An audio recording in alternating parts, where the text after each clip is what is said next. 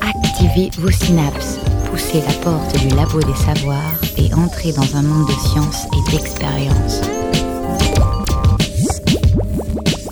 C'est le labo des savoirs.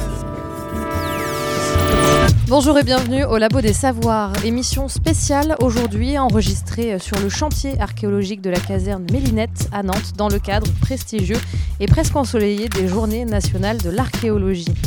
En quelques décennies, la pratique de l'archéologie a considérablement évolué. Le développement de l'archéologie préventive, mais aussi l'apparition des technologies numériques ont apporté de nouvelles façons d'aborder l'étude des civilisations passées. Ainsi, des milliers de données sont aujourd'hui recueillies, traitées et analysées par des équipes interdisciplinaires. Alors quand on dit civilisation, beaucoup pensent évidemment aux pyramides d'Égypte, aux temples incas ou encore à l'armée en terre cuite de Chine. Alors tout ça, c'est bien joli, mais saviez-vous qu'il existe une archéologie tout aussi fascinante à deux pas de chez vous? Romains, Gaulois, Vikings entre autres sont passés par là et bien sûr ont laissé des traces.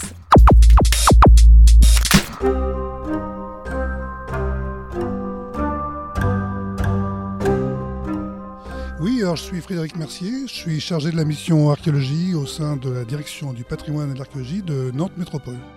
Alors là, on est au cœur d'une caserne, la caserne Mélinette, qui a été désaffectée, dans laquelle il n'y a plus de militaires depuis quelques années, qui fait l'objet d'un projet de réhabilitation d'urbanisme qui va accueillir des logements.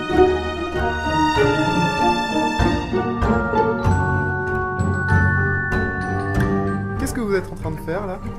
Euh, là, j'enregistre les différentes structures euh, qu'on a pu observer dans la cave. Ok. Un numéro pour chaque élément Mhm. qui est précisément décrit et ensuite euh, enregistré.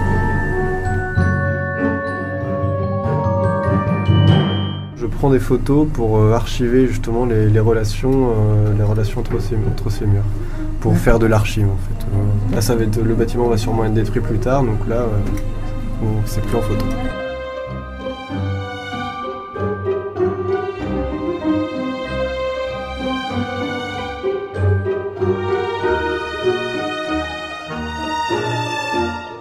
Donc là, on est dans une rue qui a deux niveaux. Une partie sur laquelle on marche actuellement, qui est en pavé, qui est la rue 19e, qui est décaissée. Et puis la rue, on va dire médiévale ou antérieure à la Révolution, qui est à notre droite, qui est conservée encore sur son. Et dans cette rue, cette- qui était donc délimitée par un petit mur de terrasse, ce mur commençait à s'effondrer. Donc les travaux ont dû être prévus. Et donc là, on est intervenu aussi avec nos collègues de la métropole, de l'urbanisme, pour dire ben, on souhaiterait voir un petit peu, lorsque vous allez faire ces travaux, ce qui se passe derrière. Merci beaucoup à Vassili Moromiosek pour ce reportage réalisé durant la phase de diagnostic en 2015 en compagnie d'autres bénévoles du Labo des Savoirs et avec Frédéric Mercier qui est euh, l'un des coordinateurs du chantier euh, Mélinette mais aussi des Journées nationales de l'archéologie à Nantes. C'est bon à savoir, c'est bon de savoir, c'est le labo des savoirs. En plateau, j'ai le plaisir d'accueillir Caroline Fabre, responsable de l'opération Mélinette. Bonjour. Bonjour. À vos côtés, Mathieu Laurent-Berge, spécialiste de la période médiévale au pôle de recherche archéologique de Nantes Métropole. Bonjour. Bonjour. Merci à tous les deux d'avoir répondu euh, présent, hein, en dépit des obligations qui sont les vôtres euh, aujourd'hui. Alors, l'archéologie est une science humaine, une science sociale, une science euh, dure par certains aspects. Elle étudie les traces matérielles des civilisations, de la préhistoire à nos jours. Sa finalité a longtemps été finalement de découvrir un petit peu euh, les beaux objets, les beaux édifices. Mais aujourd'hui, elle vise à reconstituer euh, l'histoire des sociétés passées et leurs interactions avec l'environnement. Caroline Fabre, est-ce que vous pouvez euh, tout simplement, dans un premier temps en tout cas, nous décrire un petit peu ce site sur lequel nous nous trouvons aujourd'hui? Alors en fait, on est donc sur le site de l'ancienne caserne Mélinette qui a été désaffectée par l'armée en 2010. Et donc, euh, suite à ce, départ de l'armée, euh, la ville a souhaité euh, en faire un nouveau quartier urbain, donc réhabiliter le site.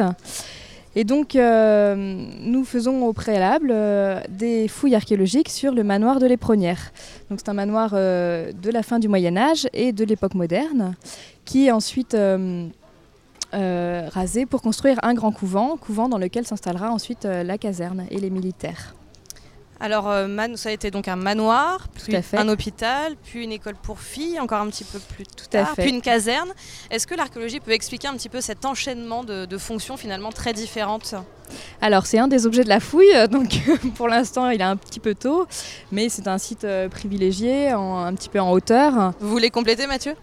Ben, non, ce que ce qu'on peut dire euh, simplement, c'est que c'est un, environnement qui est très favorable euh, à l'installation humaine, comme le disait Caroline, avec effectivement une, euh, proximité de, la ville, des alentours de la ville, également une proximité de la Loire, et puis un milieu qui est à l'époque un milieu rural, en tout cas aux, alentours de la ville, donc avec des cultures, un milieu agricole, et qui donc permet aussi l'installation des, hommes et puis la mise en valeur du, du territoire, hein, qui est aussi le principe du manoir, qui n'est pas seulement un, un habitat, un, un logis, mais aussi une, une exploitation agricole qui a des vocations économiques.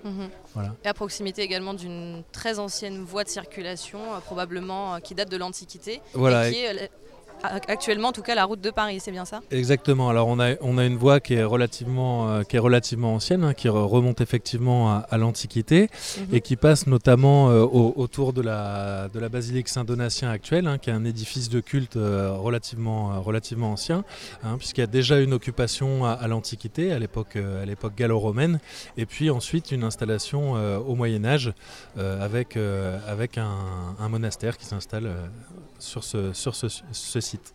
Oh, bah, c'est chaque été, on va se balader euh, sur les, sur les grèves, de sable. La Loire qui fait ressortir tout ça. Donc c'est plus pour illustrer toutes les périodes qu'on peut trouver sur les bords de Loire, montrer que les abords ont toujours été occupés. Ceux des périodes les plus anciennes, hein, parce que là on a les témoins les plus anciens via des, des poteries, hein, les néolithiques, donc on est à peu près à 7000 ans. De 7000 ans. Alors c'est un chantier qui a démarré en 2016, si je ne dis pas de bêtises. Alors le diagnostic a été réalisé en 2016 Oui, et la fouille a démarré cette année mi-avril. mi-avril 2018 donc. Tout à fait. Qu'est-ce qu'on a appris depuis euh, le mois d'avril 2018 qui n'était pas vraiment déjà su de par les différents registres écrits que vous avez pu euh, étudier en amont? Alors effectivement, on avait déjà un plan et des sources écrites. Alors euh, là, on, a, on, va débuter la fouille vraiment euh, la semaine prochaine, donc on a encore assez peu de données, mais on sait déjà que par exemple, on a des nouveaux bâtiments qui n'étaient pas sur les plans. Euh, on a une densité de vestiges plus importante que prévu et une bien meilleure conservation que ce qu'on pensait. Donc pas mal de données prometteuses en fait. Et euh, oui, donc des bâtiments euh, qui n'étaient pas, euh, qui n'étaient pas sur les plans, euh, avec des fonctions à caractériser, euh, et des... Est-ce que vous avez retrouvé beaucoup d'objets de la vie quotidienne euh, qui pouvaient euh, nous donner des indices sur justement euh, la fonction des différentes pièces, la fonction du manoir, de l'école, etc. Alors pas encore justement, ça c'est pareil. on va vraiment débuter la fouille manuelle la semaine prochaine, donc Mhm. on n'a pas encore, ce- enfin on en a déjà, mais des très récents, puisqu'on a pour l'instant, euh, euh, comment dire, fouillé les niveaux de la caserne, qui n'est pas l'objet réel de la fouille, mais euh, le, le manoir en fait, on va, on espère en trouver effectivement, et on va en trouver puisqu'on voit déjà qu'il y a pas mal de, de mobilier de conserver effectivement, mais, euh, mais pour l'instant pas encore. fouille, euh, pas forcément de la fouille. Ça va être euh, justement retester des méthodes, retester des méthodes euh, anciennes, directement nous avec nos gestes pour essayer de retrouver les impacts, les traces qui ont pu être faites sur les objets, pour pouvoir faire justement des comparaisons. Donc ça va être fait sur, sur de la terre cuite tout simplement, avec soit de la céramique quotidienne, soit euh, ce qu'on appelle la terre cuite architecturale, refaire des tuiles, pour construire un, un four de tuilier, pour voir jusqu'où on peut pousser les cuissons, pour voir quelle couleur ça va donner au pâte et comment, en fin de compte, maintenant on va pouvoir lire justement ces impacts-là sur les objets archéologiques. Mathieu Laurent Berge, on est donc sur un site euh, 15e euh, époque médiévale moderne, 15e siècle à peu près, ouais. fin du 15e siècle. Est-ce qu'il y a d'autres éléments médiévaux de cette, ou de cette période-là euh, visibles dans la ville de Nantes? Alors on en a, on en a effectivement euh, beaucoup de, de bribes. hein. Euh, quand je dis des, des bribes, c'est, c'est évidemment le, but de l'archéologie, c'est qu'on a toujours ce qu'on a ici sur ce site, une superposition de différentes périodes, ce que les, archéologues appellent la diachronie, c'est-à-dire l'appréhension du, temps long de l'histoire sur, euh, sur les différentes époques, l'enchaînement des différentes époques. Alors évidemment, euh, sur la ville de Nantes, on a, encore quelques traces euh, du, Moyen Âge, j'allais dire assez peu, hein, puisque ce qui pour la majorité des gens représente le Moyen Âge, les, les maisons à pans de bois, à Nantes, on en a assez peu, on en a plus qu'une dizaine hein, à cause des différentes destructions qui sont intervenues aux différentes époques, notamment la dernière guerre mondiale. Et puis, euh, ce qui est très visible aussi dans le, paysage de la ville d'aujourd'hui, c'est évidemment les, éléments de fortification qui sont également conservés. On en a notamment au niveau de la porte Saint-Pierre, euh, à côté de la cathédrale. Hein, donc avec une ancienne porte de ville de cette fortification du, du 13e, 15e siècle, hein, qui, faisait tout le tour de la ville. Et puis, euh, alors j'allais dire, il y a aussi les édifices de culte hein, qui, restent, mais pour euh, Nantes, on a évidemment très très peu d'édifices de la période romane, c'est-à-dire du 11e, 12e siècle. Mhm. Euh, on a encore quelques édifices de, la période gothique, du 15e siècle. mais finalement, relativement pour, pour, ces édifices de, culte, relativement peu de choses, puisqu'ils ont été tous beaucoup rénovés au, au 19e. Voilà.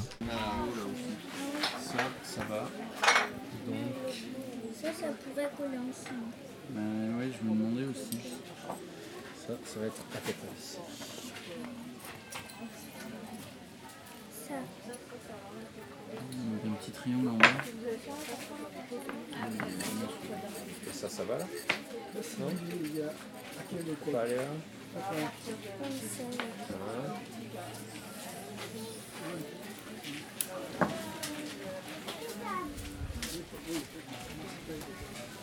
Bingo, c'est bon.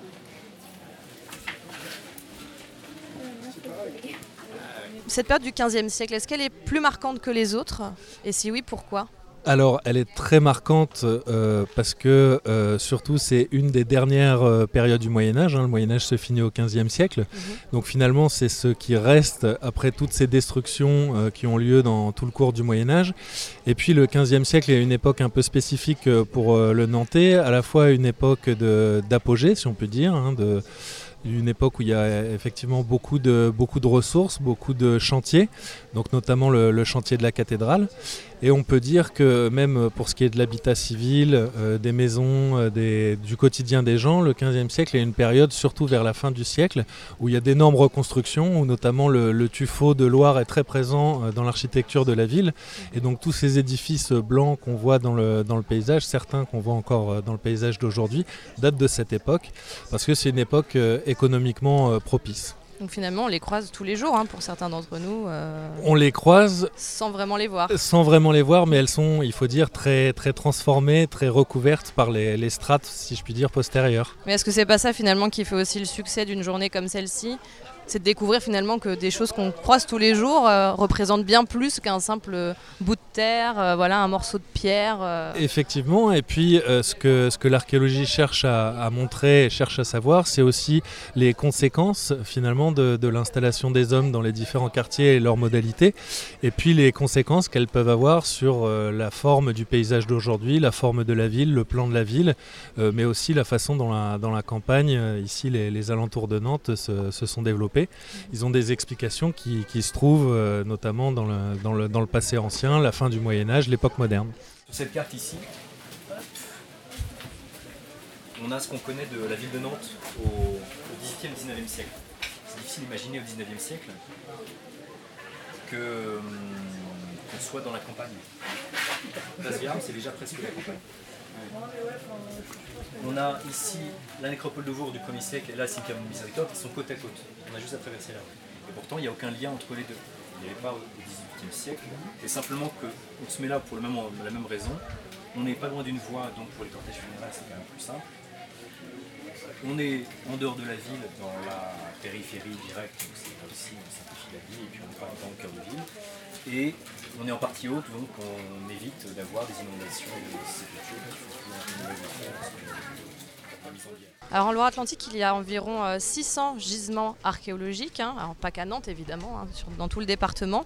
Euh, au milieu de tout ça, quelle est la place finalement du site de Mélinette en termes de, je sais pas, d'importance, peut-être simplement d'emplacement géographique euh? Caroline Fabre, c'est à vous. C'est à moi. En termes d'importance, bah, après, tu vois que le, manoir de l'Épronnière fait partie d'un réseau de manoirs assez qu'on commence à bien connaître dans le coin, mais sur lequel Mathieu a travaillé, dont il vous parlera beaucoup mieux que moi. Ce qui est intéressant, euh, ce qui est intéressant ici dans le cas de ce manoir, finalement, les manoirs, on en connaît beaucoup euh, en Loire-Atlantique et également en Bretagne. Hein. ce sont des édifices qui sont assez, euh, assez fréquents, c'est-à-dire c'est l'habitat de la petite et de la moyenne noblesse. On en a beaucoup dans nos, campagnes. Donc, ce qui est intéressant ici, c'est d'aussi avoir la, profondeur du temps, la, chronologie longue, comme je disais tout à l'heure, la, diachronie, et d'étudier ce qu'il y avait avant ce manoir, à quoi, à quoi le manoir a succédé, et puis également euh, ce qui succède au manoir. Donc c'est vraiment ici euh, plus que l'exemple, l'énième exemple, j'allais dire, d'un manoir à, fouiller. C'est ici la profondeur du temps et les différentes transformations de ce manoir mhm. jusqu'à son, à son futur, euh, au, futur aménagement de la métropole ici. Donc on peut avoir un regard à la fois sur les différentes fonctions effectivement des édifices, mais aussi sur les techniques utilisées. Exactement, oui. Ce qui nous intéresse, c'est de, de, voir comment, le, comment les, les, sociétés ont utilisé les différents matériaux, les ont mis en œuvre et euh, comment aussi elles ont, elles ont répondu notamment aux questions d'approvisionnement en eau, d'approvisionnement en matériaux, etc. Je vous propose une première pause musicale. Caroline, ça vous fait plaisir On va écouter euh, un morceau qui s'appelle Pelican Child Turn Me Down dans le Labo des Savoirs. Right, right. Young Louis the Chop. In 1992, I came out the womb winning. 1999, I was black on both sides, still had my old teeth. First concert in sync. Papa bought me G Code, just a juvie with some meat and let them old folks tell it how I grew up fast. School with them white folks, how I grew up black. It was a little Mike, I started killing every night. Round the same time, I started ghosting like a poltergeist. Puff, puff, passing no magic dragon, blowing fado. Thoughts kept flashing high so long. We jet lagging, destined for the fame name Young Jet Jackson. Oh, I've been feeling way too low, resonating through the clouds. They could never turn me down, turn me down.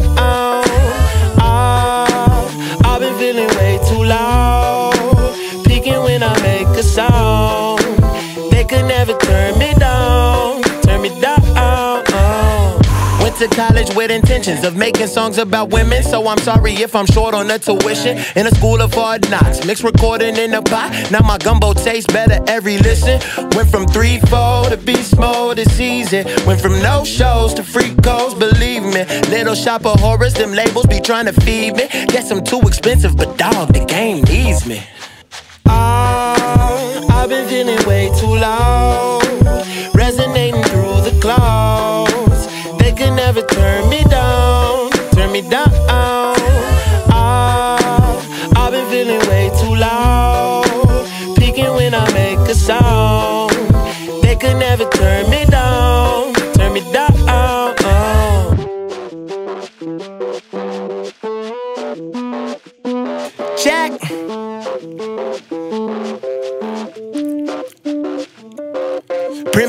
Turn to profit. Pretty pennies came from problems. Probably pushing propaganda every time I speak my conscience. Neighbors hating on the turn up. Yeah, contemplating how to earn up. Watch me stack up like they Legos. I'm building this empire, no cookie lying. Cause these bras lying, get the lames excited. And I question gravity as I go to fight. Cause we been the flyers. Yeah, we been the flyers. We elevate, they imitate. We right on time, swag never late. Keep my head high, make few mistakes. If life is a bitch, I'ma penetrate.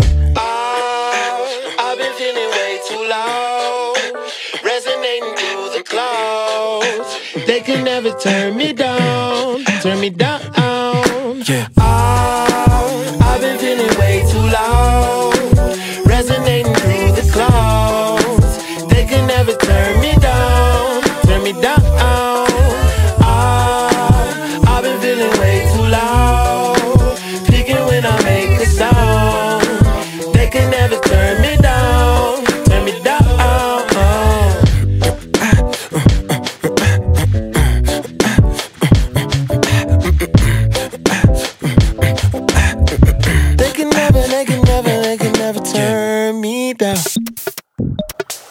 des sciences au Labo des Savoirs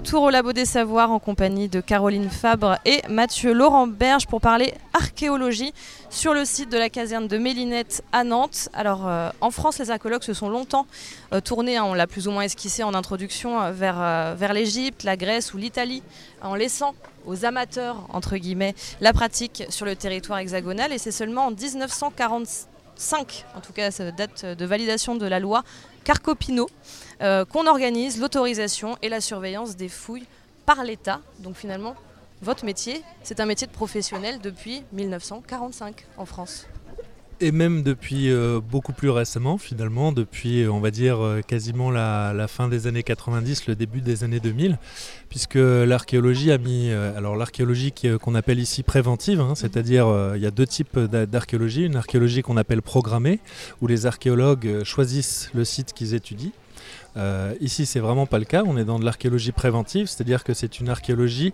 euh, qui cherche à compenser la destruction du site hein, par un aménagement, la construction d'un immeuble, la construction de logements ici, euh, par la fouille et donc la connaissance qu'on peut en retirer. Et donc cette archéologie préventive, elle a mis très très longtemps à s'implanter. on l'a d'abord appelée dans les années 80 l'archéologie de sauvetage, c'est-à-dire qu'elle venait un petit peu compenser les destructions par, par ses études de, de sites. Et puis, euh, elle s'est professionnalisée dans les années, à la fin des années 90, hein, puisque euh, l'INRAP et puis les, les, opérateurs tels que le, service archéologique de, Nantes Métropole, le pôle archéologique de Nantes Métropole, lui existe depuis les années 2010. Euh, D'accord. Voilà, donc c'est quand même une histoire très longue et qui, qui s'est professionnalisée il y a relativement peu de temps. Comment est-ce qu'on définit un budget en archéologie préventive? Alors, on, est, là, On, est là dans des, dans des problématiques un petit peu particulières, hein, puisque évidemment, nous, euh, le pôle que ce soit le pôle archéologique de Nantes Métropole ou l'INRAP, qui est un autre opérateur euh, en archéologie, mmh. euh, ne choisissent pas leurs fouilles. C'est l'État qui prescrit les fouilles, c'est-à-dire qui choisit de décider si on ne fait, pas, fait ou pas des, une opération archéologique. Et donc le, montant de la fouille, euh, après, est déterminé par les différents opérateurs hein, qui font des propositions comme pour tout, euh, comme tout marché concurrentiel. Mhm. Et généralement, le moins cher, euh, le moins cher gagne. Voilà. Alors quels sont, quels sont ça paraît tout à fait logique, hein, quels sont les critères de l'État pour définir si oui ou non un chantier a vocation à être analysé ou non? Alors, d'abord, c'est l'intérêt, l'intérêt du site et puis sa conservation, hein, puisque évidemment les, sites ne sont pas conservés euh, tous euh, de la même façon. Il y en a qui sont très érodés, euh, notamment par les labours ou en centre-ville par les différentes reconstructions. Donc euh, évidemment, c'est déjà la, façon dont le site est préservé et l'intérêt qu'il aura aussi pour la connaissance. Et puis évidemment, on ne fouille pas tous les sites, hein, puisque le territoire de la, France, qui est occupé depuis très très longtemps, depuis le paléolithique, la, préhistoire la plus ancienne, évidemment est couvert de sites. Hein. Mhm. Euh, on, a, d'après les statistiques, on sait qu'il y a à peu près un site euh, par kilomètre quand on fait un, un tracé linéaire tel qu'une autoroute ou une voie de chemin de fer. Euh, donc c'est aussi euh, par rapport aux questions euh, que les archéologues se posent, à l'avancée de la science, si je puis mhm. dire, aux problématiques, ce qu'on appelle les problématiques, que l'État choisit de fouiller tel ou tel site parce qu'il y a un déficit de connaissances ou, ou qu'au contraire on cherche à fouiller des sites en série des mêmes, types de sites en série pour acquérir euh, une connaissance euh, plus, plus importante. Alors ça, c'est ce qui se passe en amont de l'ouverture d'un chantier éventuellement. Euh, Caroline Fab, c'est quoi au quotidien d'être archéologue aujourd'hui, par exemple, sur un site comme celui de Mélinette? Alors, Ça ressemble à quoi vos journées? nos journées, alors sur un chantier de fouille, ça commence par ce qu'on appelle le décapage. Donc c'est-à-dire qu'on va enlever la terre progressivement pour descendre sur les vestiges archéologiques anciens. Euh, à l'aide d'une pelle mécanique en fait, voire même de plusieurs. Par exemple, à Mélinette, on a décapé, donc fait le décapage à l'aide de deux pelles mécaniques. Euh, donc pour dégager les murs, les sols, euh, les fossés, tous les vestiges anciens. Et puis après, en fonction des vestiges qu'on a découverts, on définit ce qu'on appelle une stratégie de fouille. C'est-à-dire que comme on est contraint par le temps, on fait des choix scientifiques pour aller chercher les informations dont on a besoin pour comprendre le site. Donc euh, ça, veut dire par exemple définir qu'on va fouiller à tel endroit plutôt qu'à tel autre, ou fouiller de telle manière, donc c'est-à-dire euh, manuellement ou mécaniquement, c'est-à-dire euh, on fait des sondages à la pelle et à la pioche par exemple, ou alors on peut faire des sondages à la pelle mécanique encore une fois. Mhm. Et tout ça est cadré par, par oui, ce qu'on cherche à savoir. Donc, par exemple, une des problématiques du chantier est de savoir à quelle date a été construit le manoir. Une autre est de savoir sur quoi il s'installe. Une autre est de comprendre la chronologie des différents bâtiments. Donc voilà, on a pas mal de problématiques, comme disait Mathieu, scientifiques, qui, qui, nous, qui, nous, qui définissent, qui aident à définir la stratégie de fouille. Et voilà, donc en gros, on commence par une phase mécanique et après on fouille, euh, euh, on nettoie, on dessine, on relève et on enregistre, puisque en fait euh, l'archéologue, au fur et à mesure de la fouille, détruit l'objet de, de sa fouille, puisque plus on descend dans les couches et dans la terre, plus on remonte dans le temps. Donc nous, forcément, c'est très important, par exemple, pour dater l'édification du manoir, de remonter au maximum dans le temps. Donc, euh, comme on détruit, on enregistre tout, on fait des photos, on fait des dessins, on prend des notes pour ensuite euh, pouvoir restituer tout ça euh, dans un rapport de fouille à destination des archéologues, mais aussi évidemment du grand public, puisque on ne fouille pas juste pour nous, mais pour restituer l'histoire. Finalement, c'est prendre une photo voilà, divers, divers différents instantanés. Oui, mais finalement, euh, vous prenez une photo, un instantané d'un lieu avant qu'il soit complètement détruit. Donc, euh, ben, on restitue toute la chronologie du site, donc on pourra dire plusieurs photos. Plusieurs photos, vous faites un album photo. Exactement, c'est un peu ça. c'est plus juste. Effectivement, vous parlez de, destruction. Le site doit accueillir en 2019 si le, si le calendrier est maintenu, 1700 euh, logements. Donc tout le site va être recouvert, donc détruit. Tout à fait mais c'est aussi le principe de l'archéologie préventive, à la différence de l'archéologie programmée euh, dont parlait Mathieu. Mhm. L'archéologie préventive, euh, euh, le, on intervient en amont des constructions, donc que ce soit des grandes lignes de TGV, des constructions de quartiers d'habitation, d'autoroutes, voilà. Et donc, comme le site va être détruit, nous on intervient en amont et on peut dire qu'on le détruit nous-mêmes pour comprendre toute l'histoire du site mhm. euh, avant qu'elle ne soit détruite euh, par, les, par les constructions. Et ça, est-ce que c'est pas un petit peu euh, frustrant pour vous de, travailler sur un site, de faire des découvertes, de mettre à jour des vestiges qui pour vous, j'imagine, sont importants enfin, Est-ce que c'est pas frustrant de savoir que finalement ben non, parce que euh, en fait, nous, ce qui nous importe, c'est de comprendre l'histoire du site. Et si on a eu euh, l'opportunité de tout bien enregistrer comme on le mhm. souhaitait et de comprendre euh, ce qu'on souhaitait comprendre, eh bien, normalement, on n'a on pas de regrets. Mathieu Laurent Berge, c'est jamais arrivé, en tout cas, on va dire dans la métropole nantaise qu'une construction n'ait pas lieu parce que justement les archéologues avaient fait des découvertes suffisamment importantes pour alors, c'est pour renoncer très, à un projet très rare. À, Nantes, à ma connaissance, si je réfléchis, euh, j'ai pas d'exemple, euh, j'ai pas d'exemple à vous citer.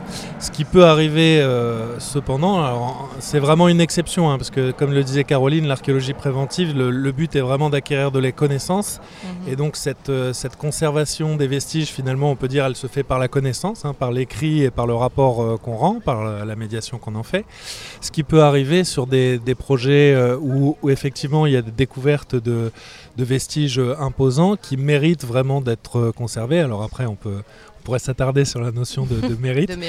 Mais euh, ce qui peut arriver, c'est que le projet soit légèrement modifié pour, euh, pour inclure une partie des, vestiges éventuellement. Mais ça reste, euh, ça reste quand même très très rare. Ah oui, mais on a dit qu'on pas des tout à fait ça.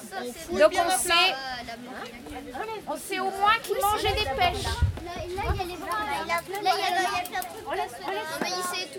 Il a des trucs coincés dans la gorge Ah, c'est peut-être la cause de la mort, parce que sur un squelette, qu'est-ce qu'on va savoir aussi Qu'est-ce qu'il va nous apprendre, le squelette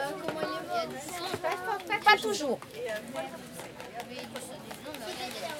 Mais qu'est-ce qu'on peut apprendre juste avec les os Ou un enfant. C'est-à-dire Qu'est-ce qu'on peut, qu'est-ce qu'on peut apprendre juste avec, juste avec un squelette alors, il a des grandes jambes, donc c'est un adulte. Vu la taille, c'est vrai que c'est ou c'est un grand ou c'est un adulte. Ouais, c'est pas mal. Forever and always, we know who we are. The blood.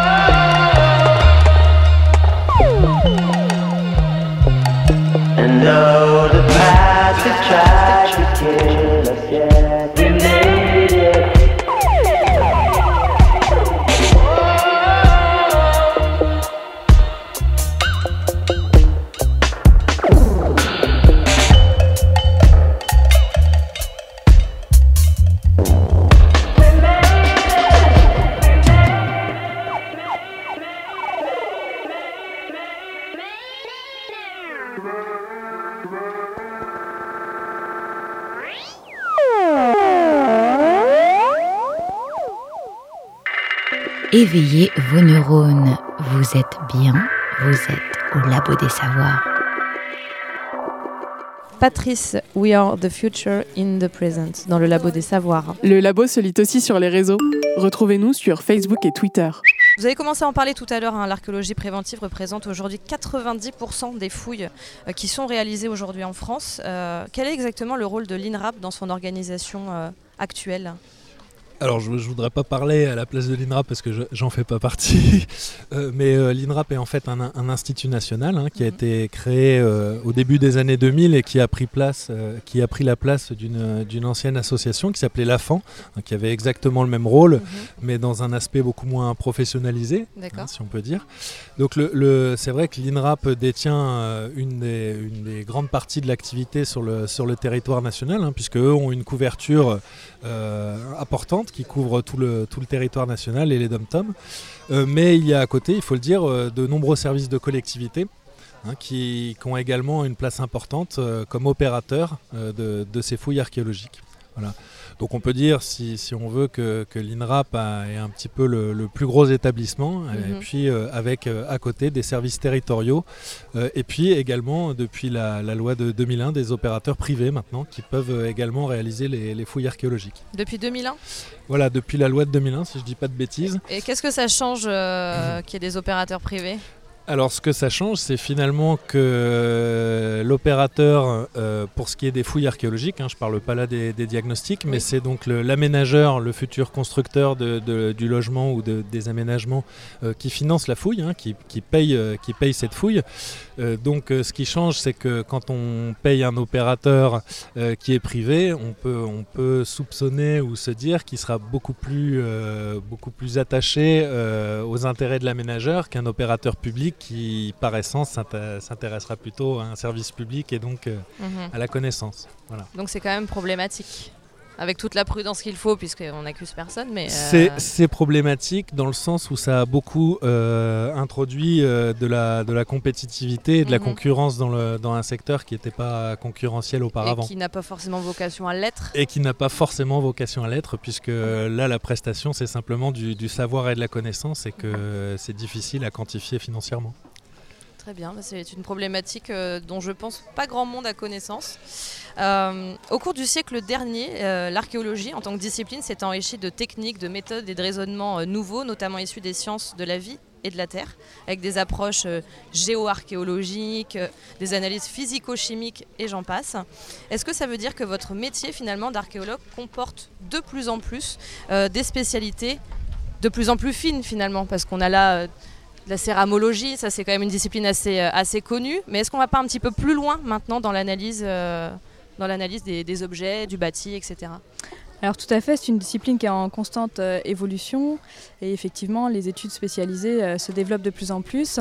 À la fois euh, à l'intérieur de notre discipline, les archéologues on a généralement une spécialité chronologique et il y a aussi en parallèle les spécialités qu'on pourrait dire mobilières. Donc sur, il y a des spécialistes de la céramique, des spécialistes du verre, du mobilier métallique.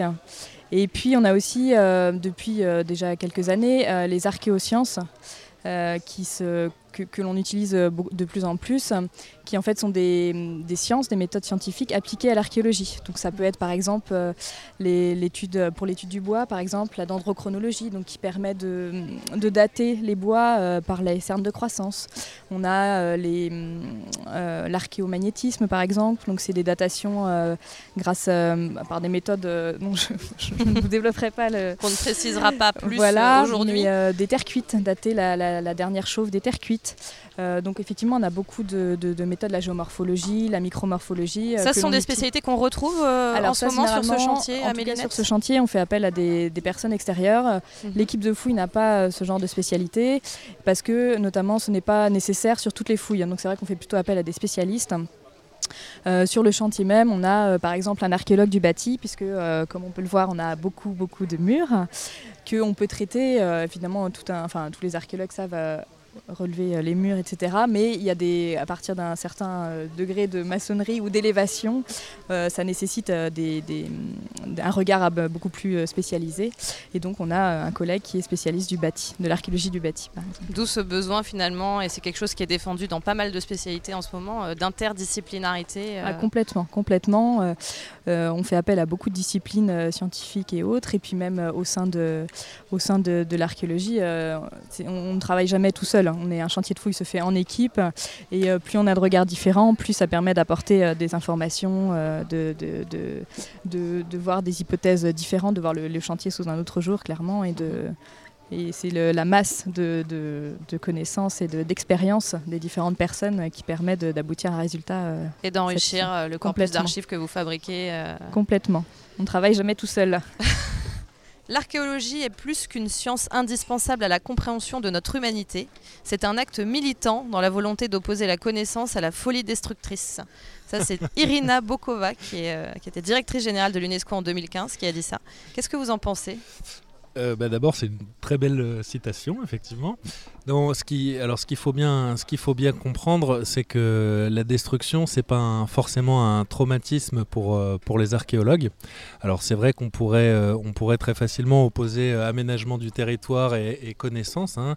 mais ce qu'il faut bien comprendre, c'est qu'on peut pas fossiliser tout le territoire national et notamment les villes sous prétexte de patrimoine. Alors, évidemment, on voit dans certains pays, dans certains, dans certaines villes, des sortes de fenêtres archéologiques, des parcs archéologiques qui sont préservés. Euh, mais pour nous, en aucun cas, ça aurait un intérêt de, fossiliser tout le territoire et de, garder, euh, de garder l'archéologie pour empêcher les sociétés euh, contemporaines de vivre. Donc ce qu'il faut bien comprendre, c'est qu'au-delà de cette opposition, finalement, c'est aussi savoir ce que les, sociétés anciennes, l'étude et l'analyse des sociétés anciennes peuvent apporter à la société d'aujourd'hui. On a, par exemple, sur un, un aspect particulier sur l'environnement et les problématiques qu'on connaît aujourd'hui. Euh, l'archéologie a beaucoup de, réponses à fournir hein, sur, euh, par exemple, l'action des anciennes sociétés par rapport aux cours d'eau, les différents endiguements, les différentes euh, façons de gérer les inondations.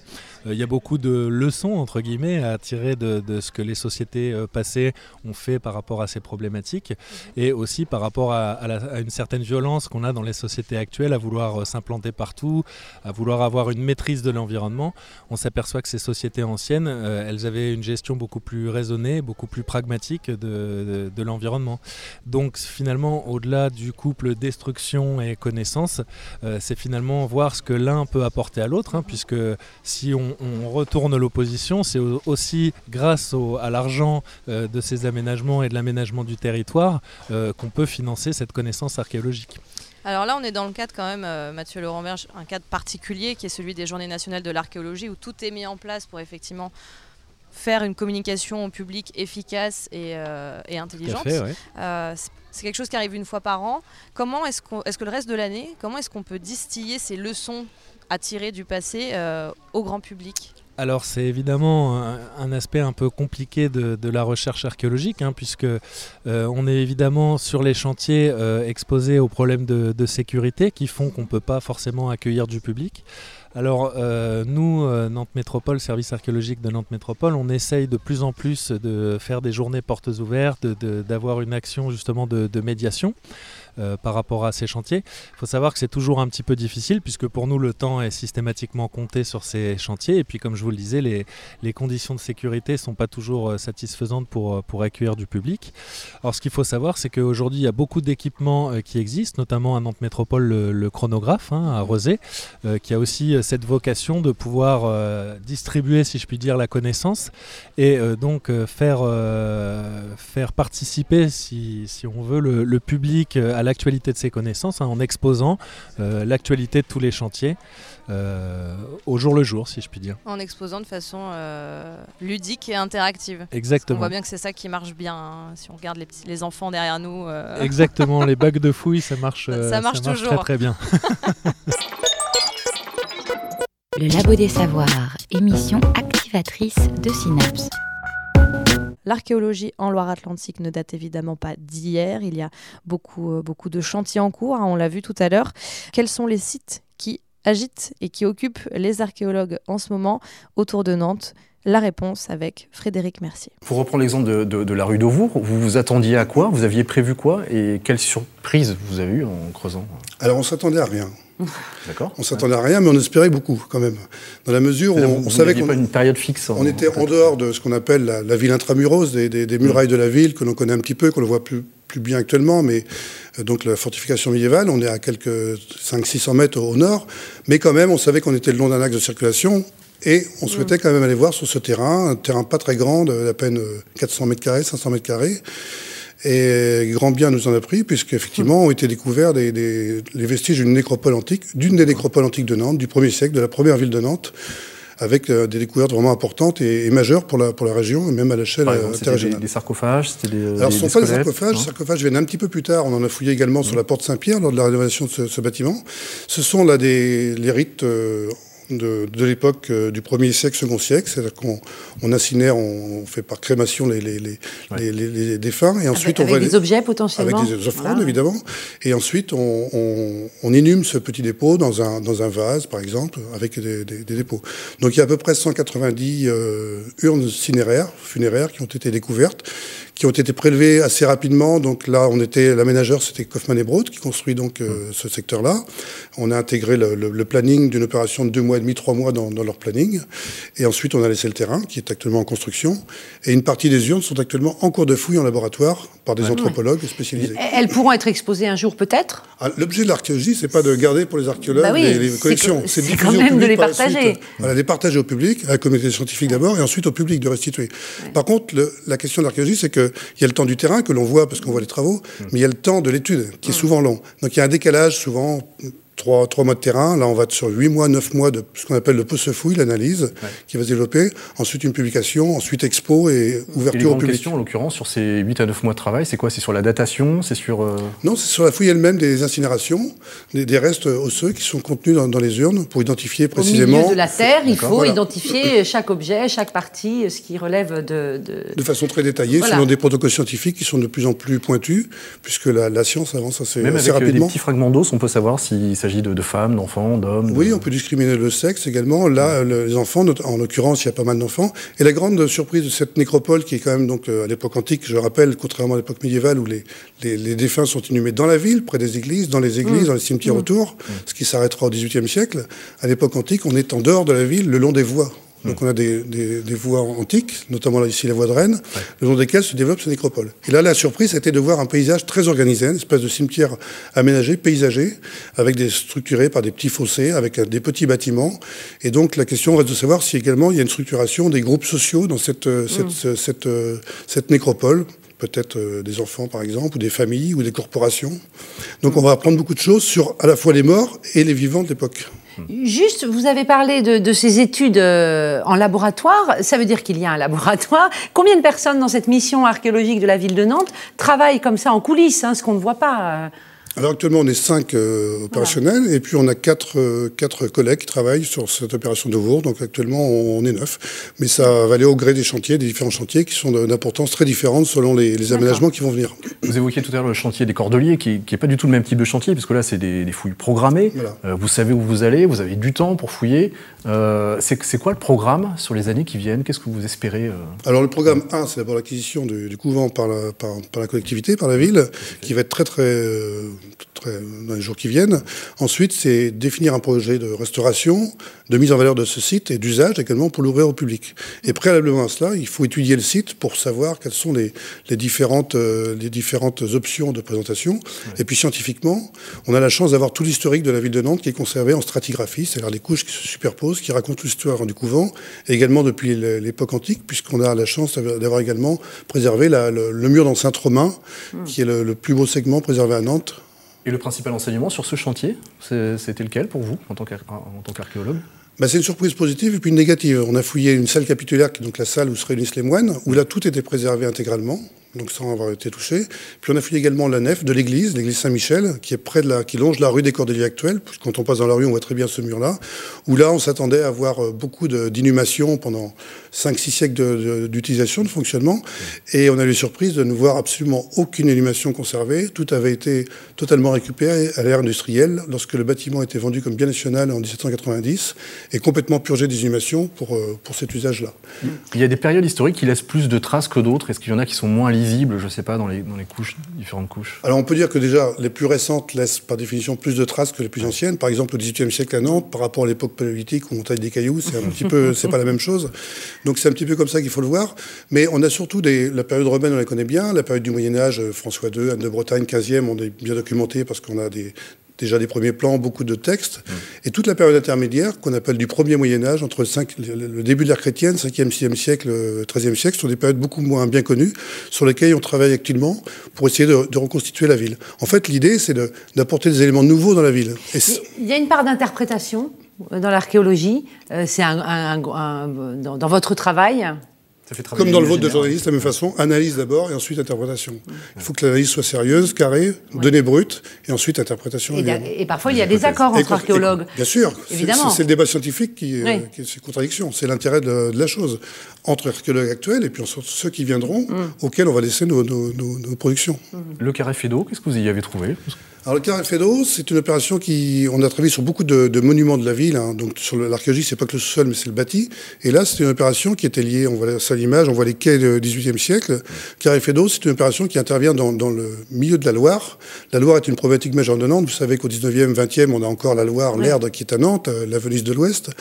Et ce qui est intéressant, c'est que l'archéologie en fait, euh, contrairement à ceux qui pensent parfois que c'est du passé, voire du passif, des choses un peu anciennes, ce sont des choses tout à fait nouvelles, inédites qu'apporte l'archéologie, des paysages complètement nouveaux de la ville, que, l'on découvre. En l'occurrence, ici, on a pu montrer par ces fouilles, et celle réalisée par l'INRAP juste à côté, sur, sur les quais, Flessel, que le canal euh, Saint-Félix, qui était donc, qui bordait, qui entourait l'île Fédot, qui est une île artificielle, a été également artificielle. Donc ça veut dire qu'à l'époque antique, il est très probable que l'eau n'était pas du tout à cet emplacement-là. Donc on a des paysages totalement différents qui apparaissent. Pour terminer, est-ce que l'archéologie aura permis, vous aura permis euh, de, de comprendre l'évolution de Nantes au fil des siècles? On sait à peu près tout de l'histoire euh, urbaine de cette ville? Non, on commence, on a posé des jalons. c'est un puzzle géant, hein, on pose des, pièces. L'idée, c'est quand même de, de, de, essayer de construire cette historique, ce développement, savoir comment l'homme, c'est c'est une, une, histoire entre l'homme et son milieu, comment il s'adapte au milieu, comment il l'a contraint pour ses besoins stratégiques, économiques, tout ça. C'est un petit peu l'idée. Et en fait, l'issue, le, le, résultat de l'archéologie aussi, c'est que tout le monde s'empare de cette, ces nouveaux éléments de réflexion. Voilà pour cet extrait d'une interview réalisée par nos confrères et consoeurs de Télé Nantes. C'est donc avec Frédéric Mercier euh, que nous concluons cette discussion. Vous cherchez la science? Ne quittez pas, ne quittez pas, ne quittez pas. C'est la fin de cette émission. Merci à toutes et à tous de l'avoir suivi en FM, ici à la caserne Mélinette ou bien sur nos réseaux sociaux. Merci au chronographe et à Nantes Métropole pour leur aide dans l'organisation de ce plateau. Merci également bien sûr à nos invités Caroline Fabre et Mathieu Laurent Berge. À la semaine prochaine au Labo des Savoirs.